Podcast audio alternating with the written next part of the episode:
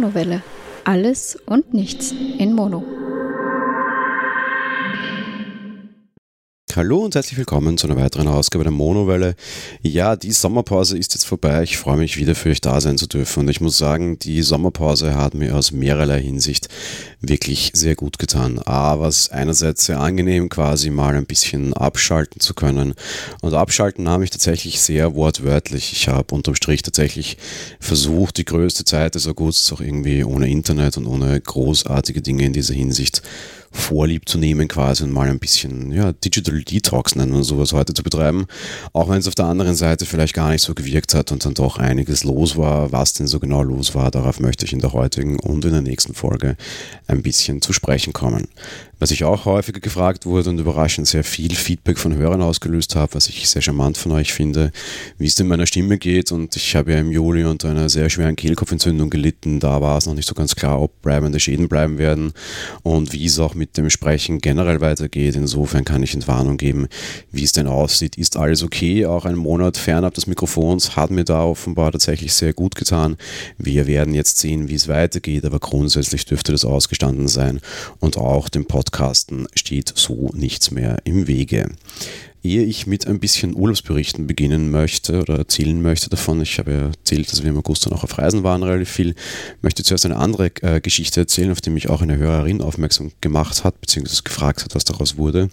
Ich habe euch ja erzählt davon, dass ich äh, unterwegs sehr häufig beim Laufen eine Katze gesehen habe quasi und eine Katze, die äh, ja behindert quasi war, die quasi keine Vorderpfoten hatte und äh, also schon, aber halt die, die, die vorderen Düsseldorf sehr kurz waren und ich äh, länger überlegt habe, äh, was ich denn mit der quasi tun soll und wie ich damit umgehe und irgendwie war das alles äh, ja schwierig unter Anführungsstrichen.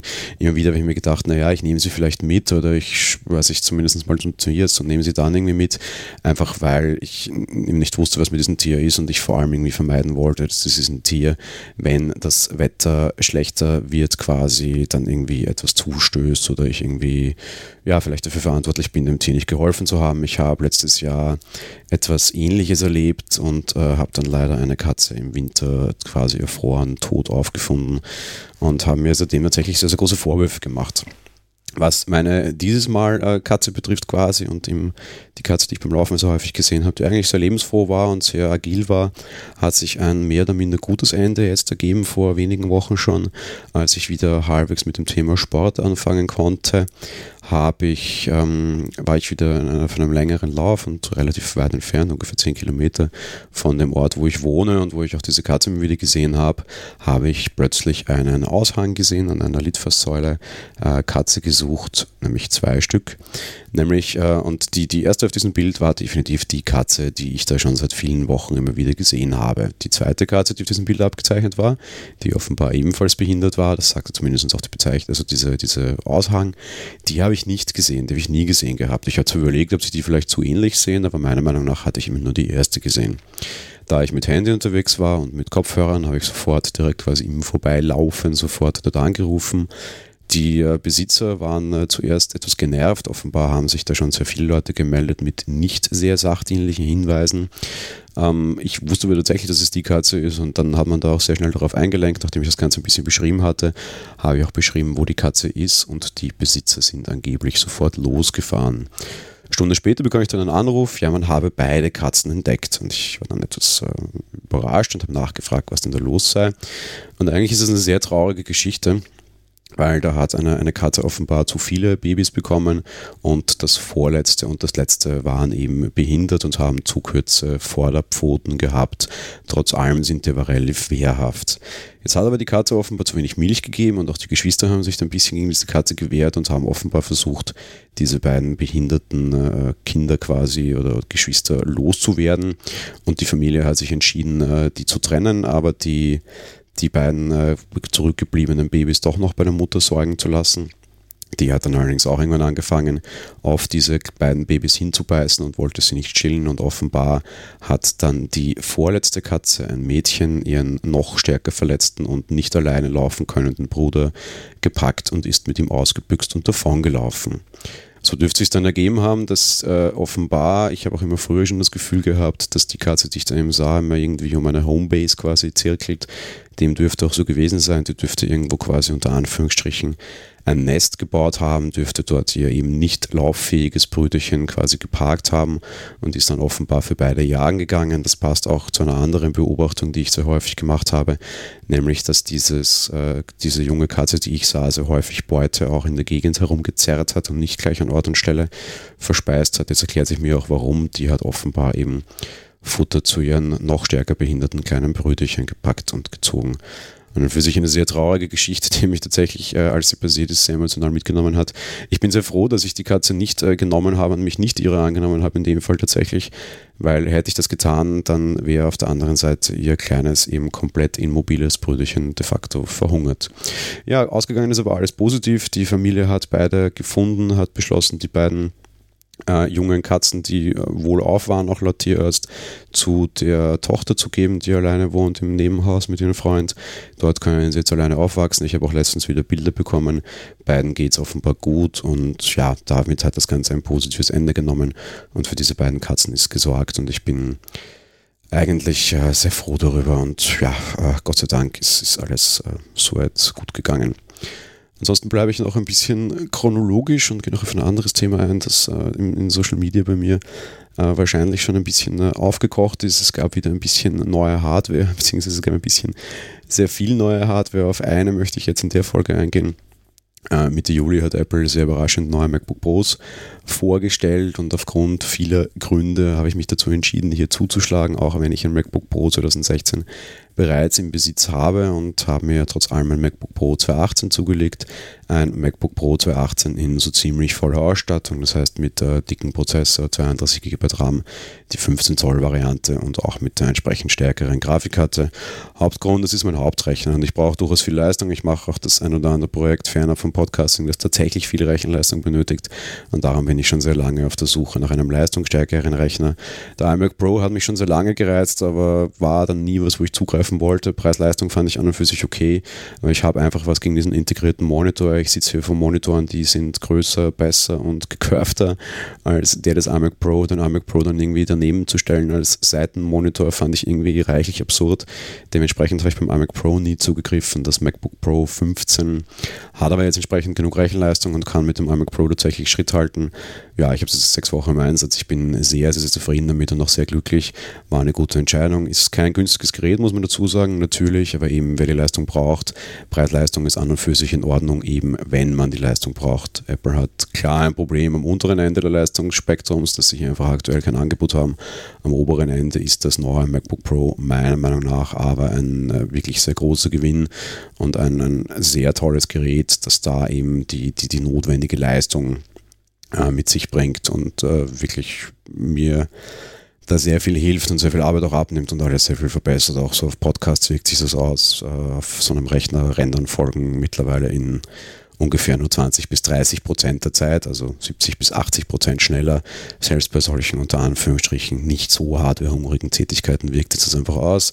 Wie gesagt, ich wollte beim MacBook Pro zugreifen. Jetzt habe ich auch eine Variante, die ich noch herumtragen kann. Zusätzlich, ich mag eigentlich keine Standgeräte, weil mobil ist immer besser aus meiner Sicht und in dem Fall leistungstechnisch hält es auch mit.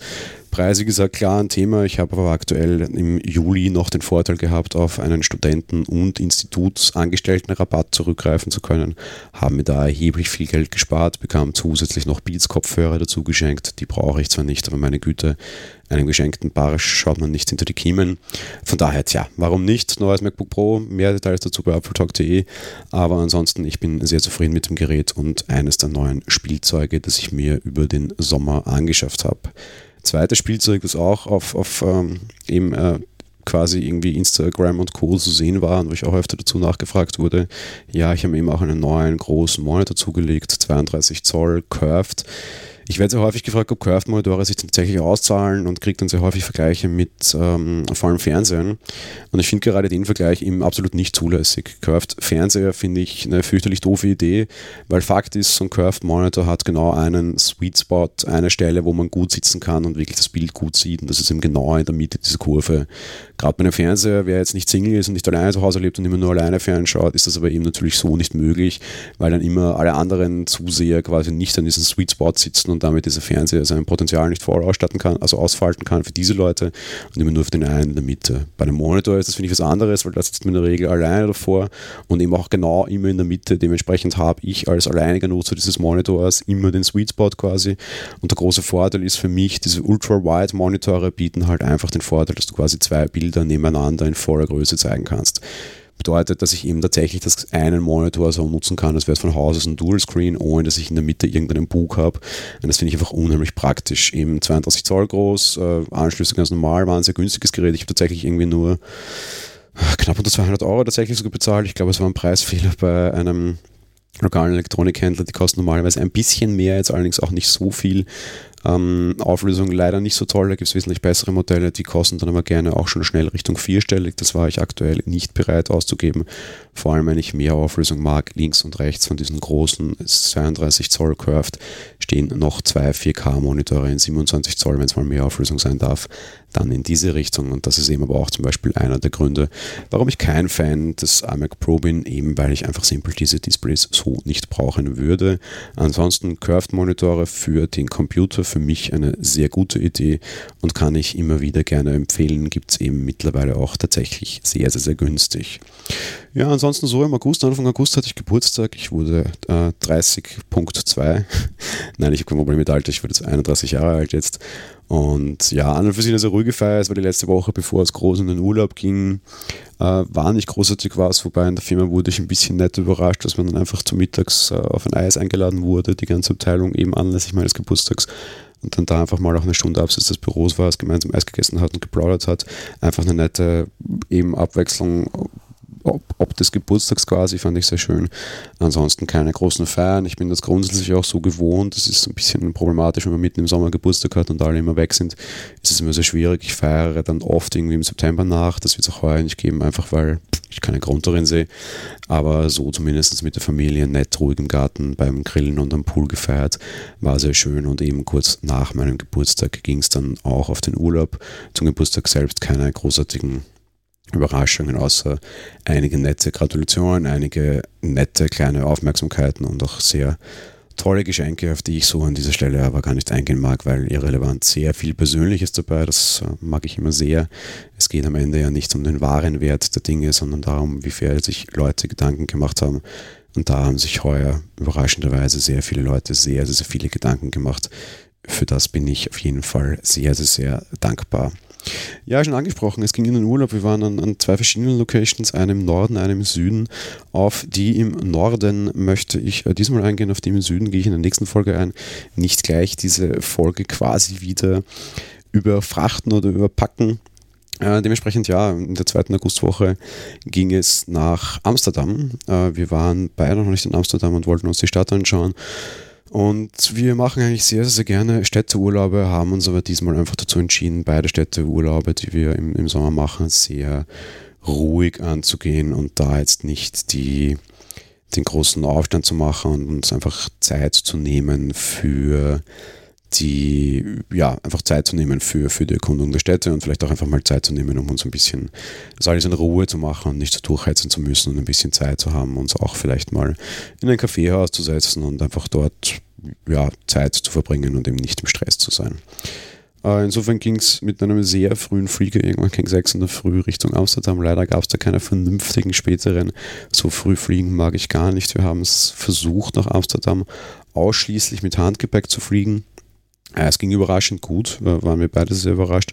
Werden wir in Zukunft, glaube ich, auch öfter machen. Mir geht es nicht darum, dass ich irgendwie nicht das Geld für das Aufgabegepäck zahlen wollte, sondern eher darum, dass mir die Wartezeiten bzw. die zeitlichen Komponenten mit dem Thema Aufgabegepäck immer fürchterlich auf die Socken gehen, weil ich habe keine Lust, irgendwie dann noch eine Stunde früher am Flughafen zu sein, vor allem wenn es dann eben der Flug, Flug so früh ist Und ich habe aber auch keine Lust, wenn ich irgendwie gelandet bin, dann ewig auf mein Gepäck zu warten und zu schauen, ob ich dann mein Gepäck bekomme und irgendwie die Chance zu haben, dass mir Gepäck verbaselt wird. Das habe ich auch schon erlebt. Das habe ich alles keine Lust. Da habe ich lieber meinen Zeugs bei mir und muss nicht warten und habe einfach immer alles und es gut ist. Und es hat überraschend gut funktioniert. Ja, Amsterdam selbst, wir haben eigentlich relativ in der Nähe des Flughafens äh, gelebt, gewohnt, im, Hotel gewesen, weil wir der Meinung waren, da sei es ruhiger, es war auch deutlich günstiger und es gibt durchaus gute öffentliche Verkehrsmittel, um in die Stadt hineinzukommen. Das war auch eine recht gute Idee Idee. Der erste Punkt, den ich noch völlig unterschätzt habe und den ich als Wiener so nicht gewohnt bin, die öffentlichen Verkehrsmittel sind verdammt teuer irgendwie Flughafen, Bus quasi oder halt eine Fluglinie, die von, also eine, eine, eine Buslinie, die von dort fuhr, die nicht mal direkt mit dem Flughafen assoziiert war, da kostet einfach die Hinein- und die Hinausfahrt irgendwie äh, 12 Euro, also 6 Euro je Richtung. Dafür, dass du irgendwie grob 12 Minuten in einem Bus sitzt und fünf Stationen fährst, das fand ich schon sehr, sehr, sehr krass. Die Öffis generell auch im Inneren von Amsterdam auch sehr teuer, eben immer gesehen aus der, aus der Vergleichsrichtung eines Wieners. Wir haben hier angeblich das best ausgebauteste Öffi-Netz der Welt und als Jahreskartenbesitzer zahle ich äh, ganz simpel einfach einen Euro pro Tag. Selbst wenn ich Einzelfahrten kaufen würde, eine Einzelfahrt kostet irgendwie gerade, ich müsste es nachschauen, ich weiß nicht genau, sind irgendwie 2,60 Euro, 2,80 Euro, whatever und kann damit herumfahren, wie ich möchte. Und dort habe ich einfach für einen Tag Mobilität quasi 20 Euro zahlen müssen, also halt für Hinein- und für Hinausreise, wo ich hier ganz klar einfach unter 6 Euro bezahle. Und das ist einfach schon ein krasser Vergleich, vor allem weil die Öffis dort einfach von der Qualität einfach wesentlich schlechter sind. Ansonsten so Amsterdam, äh, muss schon sagen, ja, eine sehr schöne Stadt mit jedem Klischee, das man aus jedem irgendwie Bild kennt, äh, komplett vertreten. So eines der ersten Bilder, das ich gleich aufgenommen habe, war ein Fahrrad gelehnt an einem Blumenkistel, das wiederum an einem Brückengeländer vor so einem äh, Kanal quasi. Ähm, all das hat Amsterdam tatsächlich und es gibt eben sehr viele Kanäle quasi, über die man dann auch mit entsprechenden Booten so eine Krachtenrundfahrt machen kann. Das ist alles sehr nett. Auf der anderen Seite muss ich allerdings sagen, dass äh, mir Amsterdam selbst persönlich einfach viel zu stressig war. Ähm, es liegt vor allem daran, dass du als, als Fußgänger gefühlt in Amsterdam einfach der absolut Letzte bist und einfach das, das große Problem hast, dass du immer benachteiligt bist. Es gibt sehr häufig nur Fahrradwege und keine Fußwege auf Fahrradwegen dürfen dort offenbar auch Mopeds fahren, also keine Motorräder, aber halt quasi eben Zweiräder, die 50 km/h auch mit Verbrennungsmotor fahren können. Und die nehmen sich dort einfach quasi den Vorrang heraus. Ich weiß nicht, ob Fußgänger grundsätzlich den Vorrang hätten. Auf einem Fahrradweg, wenn es so wäre, muss ich gestehen, fände ich das auch reichlich äh, absurd. Aber dass es eben teilweise einfach keine Fußwege gibt, ist schon sehr nervig.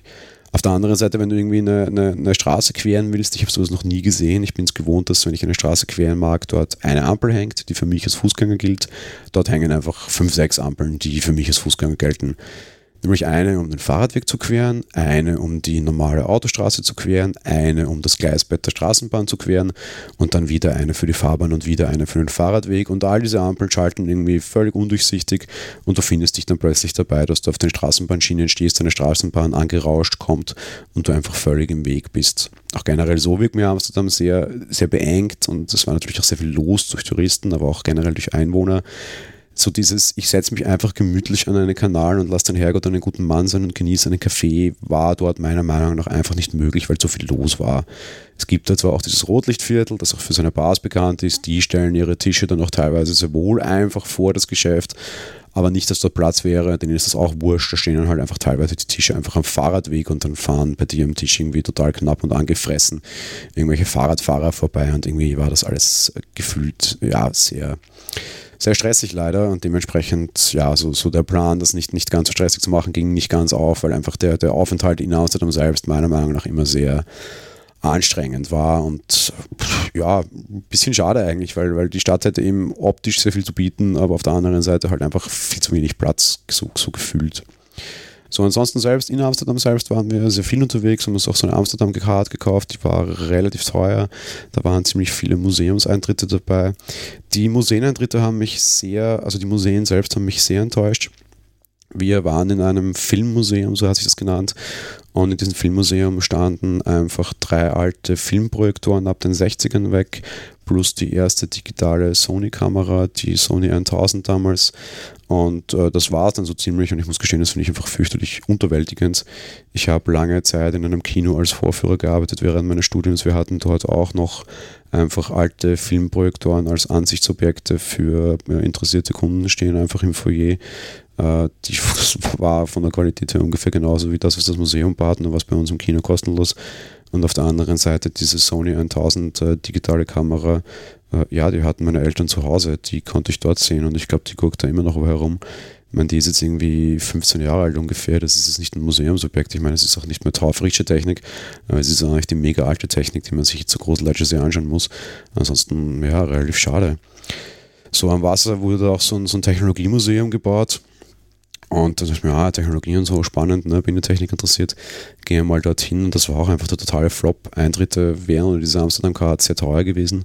Und auf der anderen Seite, was dir halt vorher keiner sagt, das war ein Kindermuseum.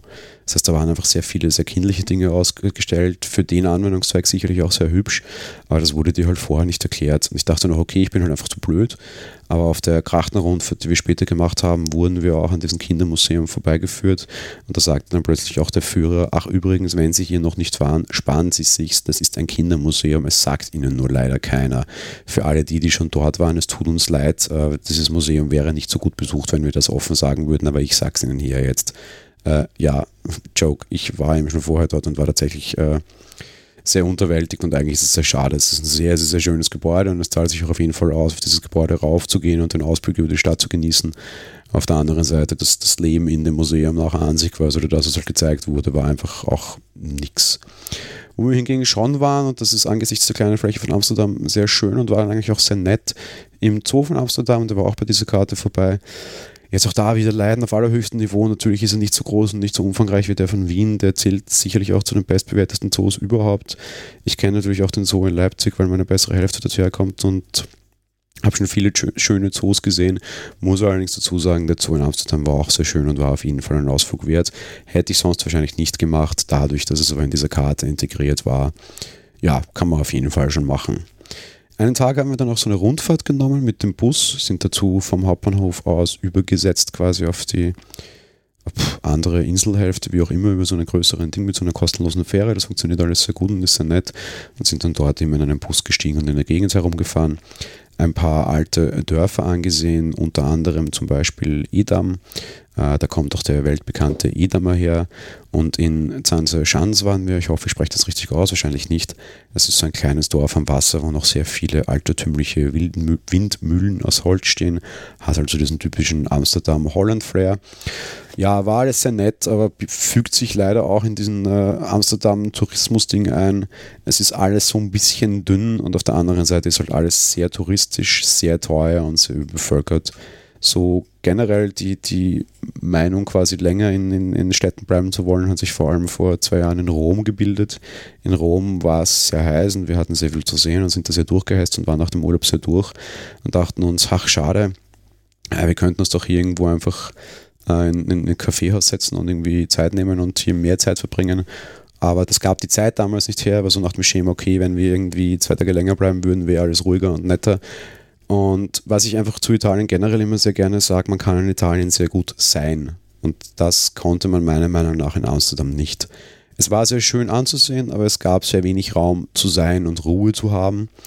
Und das fand ich ein bisschen schade. Vielleicht liegt das aber auch generell im italienischen Flair. Das zieht sich auch ein bisschen durch die zweite Urlaubswoche, auf die ich dann bei der nächsten Folge zu sprechen komme. Vielleicht war das einfach, ist das einfach der spezielle italienische Vorteil, dass man in Italien einfach gut vor sich hingammeln kann, um es ein wenig unhöflich auszudrücken. Und vielleicht gibt es das einfach generell in anderen Ländern einfach weniger, als es das in Italien gibt. Oder vielleicht kann man das in Italien einfach besonders gut. Äh, ja, keine Ahnung. Äh, in Amsterdam selber ein bisschen schwierig. Trotz allem Amsterdam auf jeden Fall sehr, sehr, sehr schön. Äh, ein Aspekt äh, ist bei Amsterdam natürlich auch immer ein Thema. Ähm, in Amsterdam ist ja das, das Konsumieren von Marihuana legal.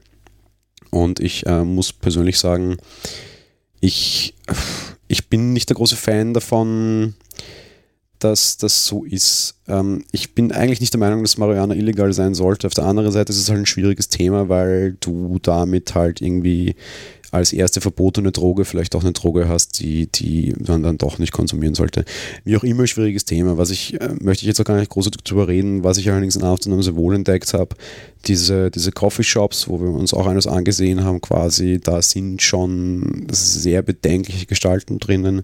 Rund um diese Coffeeshops gibt es durchaus drogensüchtige Leute, stark drogensüchtige Leute, gefühlt habe ich dort auch mehr abgestürzte Drogensüchtige gesehen als hier in Österreich und das, obwohl in sehr vielen U-Bahn-Stationen hier auch äh, Handel getrieben wird und eben sehr drogensüchtige Menschen unterwegs sind quasi. Und was einfach auch immer ein Fall ist, du hast einfach sehr, sehr, sehr häufig auch einfach mitten in der Stadt am helllichten Tag den Geruch von Marihuana, den ich genauso nicht haben mag. Es gibt schon Leute, die sich darüber aufregen, dass Menschen in der Öffentlichkeit rauchen oder andere Menschen das äh, anriechen müssen quasi. Das verstehe ich, ich tue es trotzdem, aber ich verstehe zumindest die Kritikpunkte und dort hast du das einfach äh, ganz krass, beziehungsweise halt wesentlich stärker als äh, bei uns, beziehungsweise dort hast du das eben auch ganz klar bei, äh, ja, mit, mit Marihuana und ich mag den Geruch nicht und ich fand das irgendwie alles in Summe so Amsterdam als Pilotprojektregion für ist äh, Marihuana zu legalisieren. Es ist nicht so, als wenn dort nur Drogensüchtige herumrennen und es wäre nur ein Riesenproblem. Auf der anderen Seite einen großen Vorteil sage ich darin auch keinen und ich fand das eher, eigentlich eher negativ. Ja, so viel mal zu Amsterdam. Ja, für sich sonst, ich wollte über den Sommer ein bisschen leiser treten und irgendwie hat das nicht so ganz funktioniert. Anfang August gab es sich eine, eine, eine neue Möglichkeit und eine neue Schreibmöglichkeit, äh, auf die ich hier an dieser Stelle kurz eingehen möchte. Ich bin jetzt auch bei Mobile Geeks. Äh, Mobile Geeks, vielleicht bekannt, ein Projekt, das von Sascha Pallenberg großgezogen wurde, ähm, der mittlerweile nicht mehr dort ist, sondern zu Mercedes ging als Pressesprecher oder halt als, als Pressemensch, wie auch immer. Äh, Mobile Geeks gibt es aber natürlich weiterhin und wir sind weiterhin fleißig am Werken. Und ich schreibe jetzt auch bei Mobile Geeks, habe über die letzten Wochen dort schon sehr, sehr viele Artikel abgegeben, war bei sehr vielen spannenden Events unter Anführungsstrichen digital dabei, bei äh, Events, die eben nicht Apple bezogen sind quasi. Und ähm, ja, sehr, sehr nette neue Verpflichtungen, sehr nettes neues Kollegenumfeld, dieses Projekt wird auch noch weiter ausgebaut werden. Da wird es auch noch einige News geben. Ansonsten für alle, die, die sich immer daran stoßen, dass ich quasi nur Blog- und äh, Journalismus-Themen Richtung Apple mache, das ist vorbei. Ihr könnt jetzt genauso äh, Testberichte und Meinungen zu Galaxy-Smartphones von mir lesen oder zu BlackBerry-Geräten, aber auch äh, Dinge zu netzpolitischen Themen oder Dinge zu sehr zukunftsorientierten Themen. Und wie gesagt, das wird ausgebaut werden. Da wird es noch Dinge anzukündigen geben auf die ich an der Stelle allerdings noch nicht eingehen möchte, da es teilweise noch ungelegte Eier sind. Dazu dann aber auf jeden Fall mehr in einer der weiteren Folgen, soweit quasi. Ja, Stichwort in den weiteren Folgen. Ich habe ja, wir haben ja vor dem Sommer angekündigt, dass die Monowelle eine, eine, eine Änderung äh, fahren wird, was auch den, den, den Veröffentlichungsrhythmus betrifft. Und dadurch, dass das Feedback von euch sehr gut war und, und, und sehr positiv war, wofür ich mich sehr bedanken mag, teilweise auch im Kommentar, teilweise auch so irgendwelche, irgendwelche Hinweise bekommen, bin ich sehr froh darüber. Vielen Dank. Das war immer sehr verständnisvoll und durchweg sehr positiv. Wir werden es jetzt auch genauso machen. Das heißt, äh, der Podcast startet heute mit einer Personal-Folge, wie gesagt, nächste Woche mit einer Filme-Folge, dann wieder mit einer Personal-Folge, dann mit einer Folge zu Serien und so wird es drei umgehen. Ich habe mir auch eine kleine Neuigkeit überlegt, die muss ich noch weiter austesten. Davon werdet ihr in der nächsten Folge mehr hören. Ich werde sie sicher umsetzen. Ich möchte so an dieser Stelle nur noch nicht ankündigen. Das werde ich dann eben in der nächsten Personal-Folge machen, wo gestrichen wird. Es soll nicht nur ein reines Streichen sein. Ich sagte auch, ich möchte Platz und Zeit für neue Projekte, Ideen und Spielereien haben. Und eine diese pro quasi Spielereien möchte ich dann an dieser Stelle umsetzen und werde ich euch in der nächsten Folge dann ein bisschen näher bringen, wenn es denn soweit ist. Aber ich gehe mal schwer davon aus, beziehungsweise hoffe schwer, dass es so sein wird kommen wir wieder so ein bisschen zu Metathemen und zwei Kleinigkeiten habe ich dazu heute doch und über den Sommer ging es ein bisschen weiter. Zum ersten möchte ich euch pod.link empfehlen. Auf pod.link könnt ihr Podcasts suchen Ähm, die finden auch sehr viel, die finden auch die Monowelle und die finden auch bei der Monowelle alle Formate und könnt euch dort direkt die letzte Folge quasi dieses Podcasts direkt anhören in einem Player, könnt sie in diversesten Formaten quasi subscriben und könnt aber auch euren Podcast dort sehr schnell einfach teilen. Wenn ihr Podcastmacher seid, könnt ihr euch eure eigene äh, Podcast-URL dort quasi festlegen und hinterlegen. Das kostet allerdings 10 Dollar im Jahr, werde ich also nicht tun, weil ich es nicht ganz einsehe. Aber ansonsten eine sehr schöne Möglichkeit, um Podcasts einfach schnell zu teilen oder vielleicht auch einfach mal kurz in die letzte Folge hinein zu, zu, zu hören.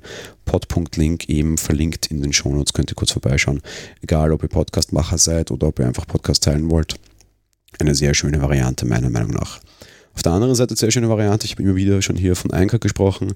Anchor baut seine Features weiter aus und war über den Sommer sehr umtriebig. Neben einem neuen iPad-Interface gibt es jetzt auch die Möglichkeit, dort Podcasts direkt finanziell zu unterstützen ähm, so eine Art, ja, sagen wir mal Patreon oder halt einfach ein Zahldienst, der dort integriert wurde.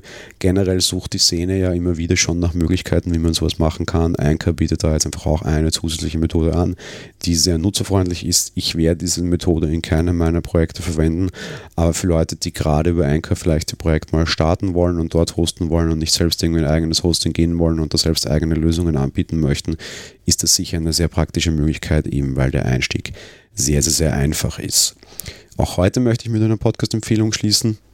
Und ich möchte heute die äh, quasi Auftragsproduktionspodcasts von Holgi Holger Klein empfehlen. Äh, vorneweg äh, hockt die her. Da reist Holgi durch Bayern und interviewt sehr kuriose Persönlichkeiten von Käseverfeinerern bis irgendwelchen äh, Craft-Bier-Leuten. Persönlichkeiten, an die man sonst so nicht denkt oder zu denen man sonst einfach sehr wenig hört, die auch sehr technikfern sind, die da sehr heimatverbunden über Dinge sprechen. Jetzt kann man bei Bayern und Heimatverbundenheit vielleicht ein bisschen kritisch sein, aber mit Politik hat das Ganze nichts zu tun, sondern eher mit äh, meistens sehr guten gelernten Handwerk und sehr interessante Personen. Holger nimmt sich für die sehr viel Zeit und spricht mit ihnen sehr en Detail. Nicht alle Folgen sind immer interessant, hängt einfach vom eigenen persönlichen quasi Gusto ab, aber das, was ich bisher gehört habe, war auf jeden Fall sehr nett und äh, ich, ich mag diesen Podcast sehr gerne. Ich habe, glaube ich, zwei, drei Folgen übersprungen und das sind schon einige Folgen, die es da generell gibt. Also die, die Dropout-Quote ist auch für mich da sehr gut. Auf der anderen Seite auch neu erschienen jetzt in Kooperation mit Hornbach die Werkstattgespräche.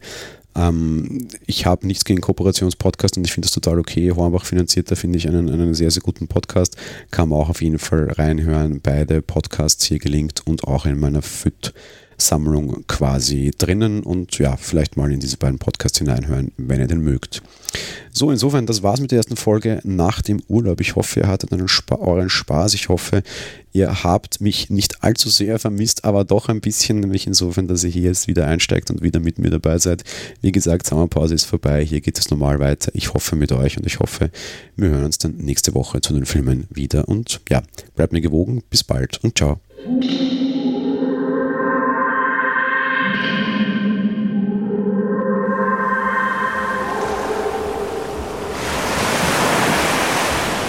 Monowelle ist ein kostenloser und privater Podcast von Jan Gruber.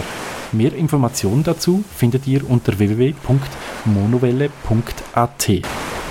Abonniert den Podcast mit iTunes oder dem Podcatcher eurer Wahl.